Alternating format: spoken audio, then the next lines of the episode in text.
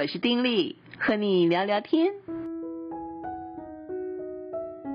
朋友你好，我是丁力。嗯，在过年的这些日子里面，不晓得你做了一些什么安排哈？今天已经是礼拜一了，我大概所有的公司都正常上班了，对不对？啊，我今天也开始上工了。今年我觉得很特别的是，从头到尾啊都是好天气，对不对？我觉得好像蛮难得的耶，天气都好的个不得了。那么因为天气好，所以确实我也出了几趟门，呃，探望了几位的长辈啊、朋友啊。那么昨天的时候去看一个兄长级的朋友，就聊天啊。因为这个朋友呢，他呃膝盖有些的状况，动了手术之后，竟然发炎啊。过年期间他就住在医院里面。呃，我们前天才知道，所以赶快啊，昨天就去探望一下他。那当然了，因为嗯，就是要在医院里面用药啊，让他的发炎能够消掉。那么其他身体状况都还挺好的，所以还好。不过呢，在这个聊天当中，我们就聊了一些我们共同的朋友，有一些是长辈啊，他们在最近身体的状况很多真的不好。而且有些就是，嗯，说起来就是状况有些的严重，照顾起来非常非常的吃力啊。就聊这些话题，聊着聊着，后来就会，唉，就叹口气的感觉。然后这个朋友就说：“哎呀，老了真不好。”而当时呢，我就说：“嗯，说的也是哈，就附和。”可是后来我就再仔细想一想。老了真的不好吗？老了到底是什么样子啊？哎，我就想，在我心中的很多的所谓的老人，哇，我这一想，我就会发现，嗯，我实在非常幸运，因为呢，我心中的很多位哦，所谓的老人，老人就是要九十岁以上的哈，很多位这个这个老人的这长辈。哎，都对我发生了非常非常正面的影响。比如说，在过年期间，我们也去探望一位今年刚刚好一百岁的长辈，所以呢，政府已经发给他一万块钱哦，还有像奖状一样的这些东西，因为还有一个红布条挂在身上的那种啊，因为一百岁嘛，人瑞啊，在你心目里面，你觉得一百岁会是什么样子？在我以前就是年轻的时候，大概二三十岁的时候，我有一个朋友，他的奶奶呢就是比较高寿，九十几岁哈。我记得那时候听说他奶奶要九十几岁，快一百岁，我简直就是抱着那种什么心情呢？就朝圣着，怎么有人活到那么老，抱着这种心情去探望哦。然后看到那个老奶奶呢，就是毕恭毕敬的要行礼啊。然后看到她很瘦啊，很小，但是呢还能自己走路什么的，我就觉得哇，这简直太神奇了，太神奇了。因为我自己那时候才二三十岁嘛。可是现在呢，看这一百岁的这位长辈，从我们年轻的时候就开始一路的看着他。我年轻的时候认识他的时候呢，他的母亲也非常的长寿。我印象好深呐、啊！有一次，他就说他想要带他妈妈去参加教会里面的一个小组，都是长辈的，就他妈妈不肯去，原因是说我才不要跟那些老人在一起的。可是他妈妈那时候已经要九十岁了，快八九十岁了这样子，所以他讲起来我就觉得哎呀很有意思，呃，就一直记在心里。后来我其实慢慢体会这是怎么一回事啊。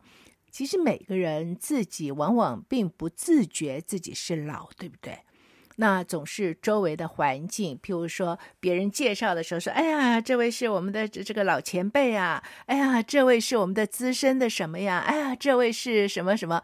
呃，或者在路上有人看到啊，就叫你公公、爷爷呀、奶奶呀、呃，老先生呐、老太太呀等等啊，都是这些才会让我们肃然惊醒，说啊。”我吗？我我我老了，这样子的感觉哈。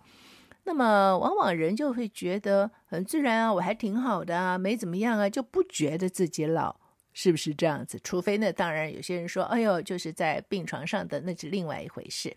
好，话说我去看这位一百岁的长辈，一百岁哦，你知道耳聪目明，而且呢，我们所以有机会见面是。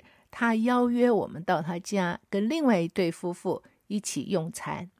当然，他有一个外佣帮手哈，可是呢，有几样菜他还是自己做的啊。那有些不是自己做，外佣做，又有从外面买回来的，可是都是他安排的。除了饭菜之外呢，过年嘛，炒年糕，而且啊，还有这个饭后的甜点，还有咖啡、红茶等等，全套哎，一百岁的长辈。你会不会觉得哇哦？我们其实认识很多年，我一直非常非常的佩服他。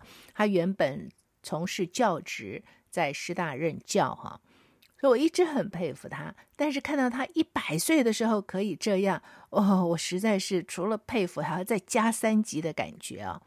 他不只是说耳聪目明，而且啊，他完全跟得上时代哦。我们现在到底发生了一些什么事情？AI 兴起，然后我们的政治变化，这些人物啊，那甚至有一些小小八卦，什么发生了？张三发生什么事？李四发生什么事？他都知道哎，他并没有脱节耶，表示说他其实每天都留意各项新闻的发展，而且呢。他也是大量的使用 Line 啊、什么 WeChat 啊这些的嗯平台哈，跟他散播在世界各地的亲友保持联系，而且彼此还会互换一些信息。我知道他平常的时候有些什么有趣的消息啊、有趣的视频啊，他也会转。那么在选举期间，他也会传一些跟他的政治立场相合的一些的文字啊，等等，是这样的一位长辈。那当然，我们聊天就聊得很愉快啊，相谈甚欢呐。聊着聊着，我们也有提到说，哎，请问啊，你是怎么养生的？你吃什么？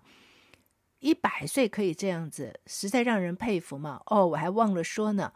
他的家是住在一个老的公寓，他住三楼，所以他上上下下都要靠他自己这个爬楼梯的，没问题，他也不用拐杖，他就真的可以自己爬上爬下三楼。哎，我们有时候爬三楼都觉得说，哦哟，腿有点酸，有点累，哎呀，二楼休息一下吧，会不会？他是三楼就可以这样子爬上爬下，厉害吧？所以我们就问说：“哎，您是怎么保养？你吃些什么？”他说：“我真的没有吃什么哎，但是他就说他很少吃药，能够不吃药他都不吃药，就是定时的好好吃饭啊，该吃什么就吃什么。他的牙齿很好啊，一直有一个不错的牙齿，所以他吃东西很正常，任何的东西都可以正常的吃。那我们就说：哎呀，这个要长寿啊！”可能就是需要注意什么呀，做什么运动，要吃什么等等等等啊。但他最后就说：“他说我觉得呀，嗯，这个中间最重要的就是像圣经里面所说的，喜乐的心乃是良药。他说要保持心情好，这样子，哎，能够健康长寿。”那可能会有朋友说，那她一定就是这一生啊平平顺顺，天之骄女啊，所以可以如此这般，对不对？不，你知道一百岁的人，在这个动荡的时代里面，怎么可能没有颠簸的故事呢？一样的，在一九四八年的时候，他从中国嗯大陆，然后辗转到台湾来，你可以想象那个中间的过程。我们不详细去说，这个中间就是有很多曲曲折折的故事嘛。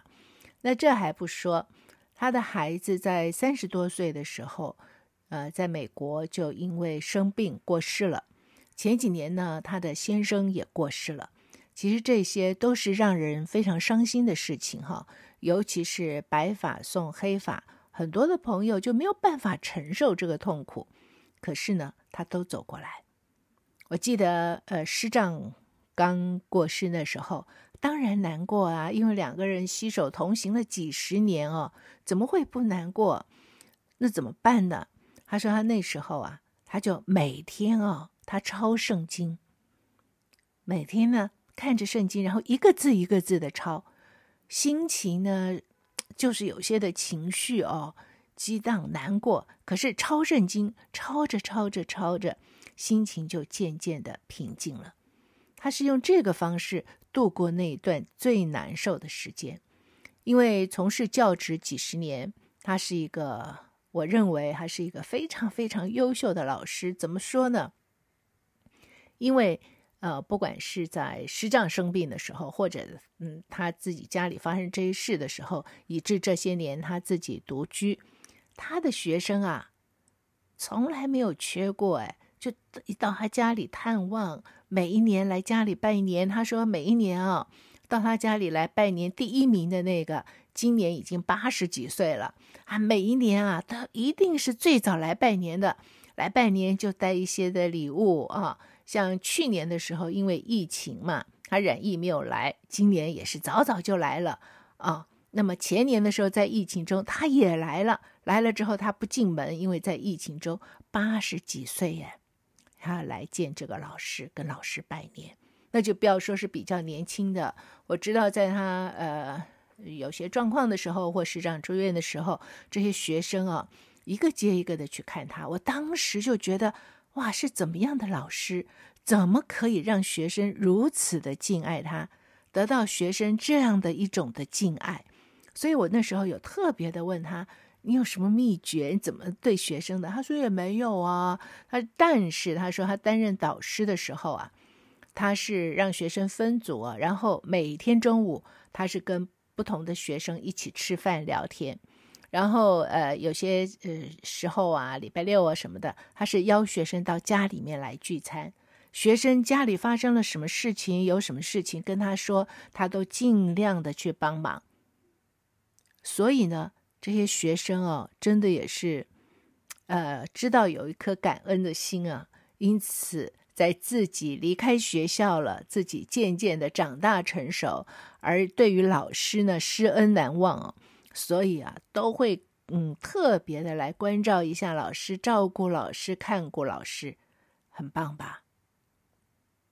我是真的觉得啊，这样子的一个长辈哈、就觉得是我心里面的一个楷模，就让我心里面哎，讲到老对应和对老真的不好，可是，一转眼后来想到他的时候，就立刻觉得哦，其实老也不是不好，因为这样子的老呢，对于很多的后辈啊，就是成为一个很好的典范，而他的这样子的一个老法呢，其实会对于很多的后辈。带来一股那种力量啊，知道说哇，一个一百岁的人可以活成这个样子，而一个一百岁的人，而且我们不论谈什么事情，或者我们遇到了什么样的一个状况等等，他都能够给我们一些的指引，或者是啊，够就跟我们聊一聊，甚至啊，我们牙齿不好去哪里看等等，他都有很好的推荐，好像就是一个宝藏啊，可以这样讲哦。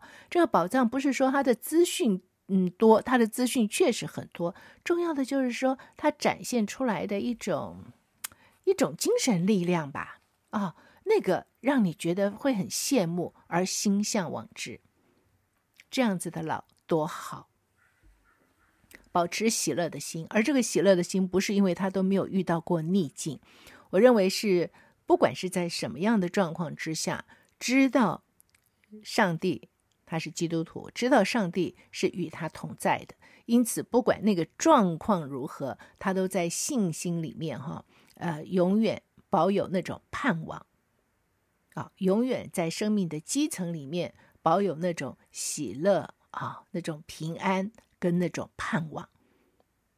那有时候我们遇到一些的逆境，我们好像掉到一个黑洞里面，然后那个洞呢，就是越陷越深，根本看不到亮光，也爬不起来。那我们就消沉下去了，但他不是哦，他是在任何的黑暗里面总有那一束光，然后总可以让他怀着信心而满有盼望，所以在任何的打击之下，他都可以再次的站起来。那当然了，我们也开玩笑说，哇，这可以，嗯，能到这个两百岁哦，搞不好他就来立刻说，不要不要不要不要不要不要不要不要，因为在他的体会里面呢。呃，能够健健康康的，当然是感恩呢。可是呢，年纪越来越大的时候，自己所熟识的人呐、什么的哦，都不在了。真的是有另外的一份感受，所以他说还要健健康康，还就要恳求上帝啊，不要让他那样子，就让他健健康康的能够走，赶快走。这是因为我，嗯，我的一种怎么说，呃，典范的长辈。而另外呢，嗯，我有另外一位的长辈哈，嗯，他现在在美国，我曾经在香港工作。那么当时这位长辈，他是在香港国语的配音界里面，所有的电影配音，他很多都是配女主角，还是非常呃有影响力的一位配音工作者。啊，这位长辈是让我佩服的五体投地，因为我在那种年轻的时候在香港工作，他那时候就要照顾婆婆，她的婆婆是卧病在床哈，哦，有十几二十年吧，他悉心照顾哎，然后在照顾之后，之后他渐渐自己也。渐渐就是要迈入所谓的老年嘛，六十几岁，然后七十几岁，八十几岁，现在近九十岁。可是啊，在我认识的他的这个漫长的岁月里面，他从来没有停歇，能够做些什么。他跟他的先生，他先生在世的时候，他们常常结伴啊。然后就到各地啊去做见证，他的先生讲道等等，所以他就配合着做见证。等到他先生过世之后呢，这一份的事情他仍然继续。他在大概五十岁左右啊，因为子宫呃癌，所以呢他动了手术做电疗，因此那时候伤到神经，所以到他大概六七十岁的时候吧，那个腿啊走路就有些的问题，因为伤到神经。但是这个并没有阻止他说：“哎呀，我走路不方便，我我就不出门了。”没有，走路不方便，哎，想办法克服啊。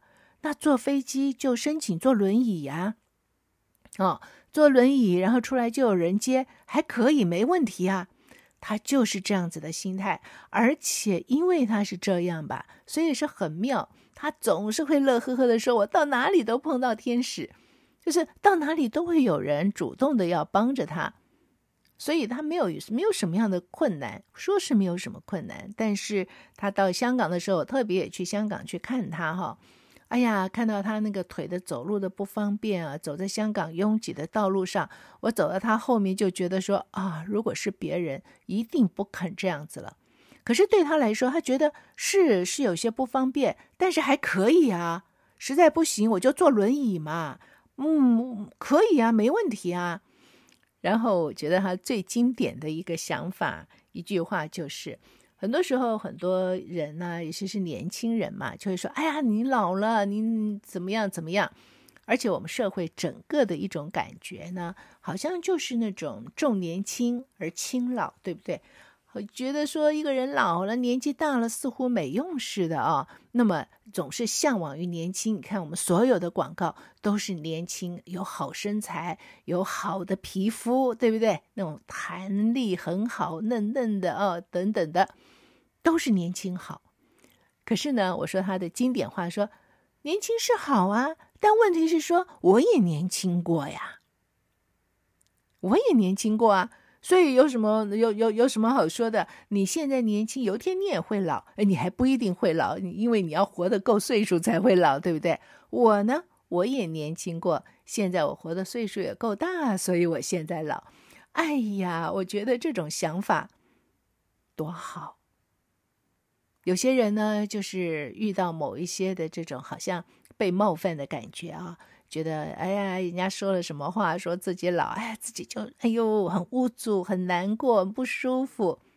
可是他不是，那有什么？我也年轻过，我又不是没年轻过，对不对？那些路对一个有年纪的人来说都走过了，而只是现在走到另外一个阶段，在这个阶段里面，我们要用一种什么样的态度去面对这个阶段的生活？有人觉得，哎呀，身体有些不便，或者说，哎，年纪到了，我就什么都不要做了。他不是，他的态度就是说，只要有人找我要做什么，我可以做，我就一定去做。所以找他，呃，要做这个主持什么，要做那个，要去做什么见证，哎呀，还要找他，哎，聊聊天，请他为什么什么人祷告，他完全不拒绝，通通都接。他就觉得说，别人找我，我可以做，为什么要拒绝啊？我就尽量做嘛。有困难我就想办法克服嘛，没关系的。就是这样子。哎，这个长辈是让我觉得典范之二，非常的让我佩服。而且不管他是遇到什么样的状况哦，像在疫情的期间，他也染疫啊，在生活上和在美国也不见得是那么的方便。可是呢，每一次听他讲啊，他都是那种乐呵呵的说：“哎呀，没问题，太好了，就是有很多天使帮我。”哎，有些人就会把吃的东西放到他门口啊，给他些什么，他就非常的开心。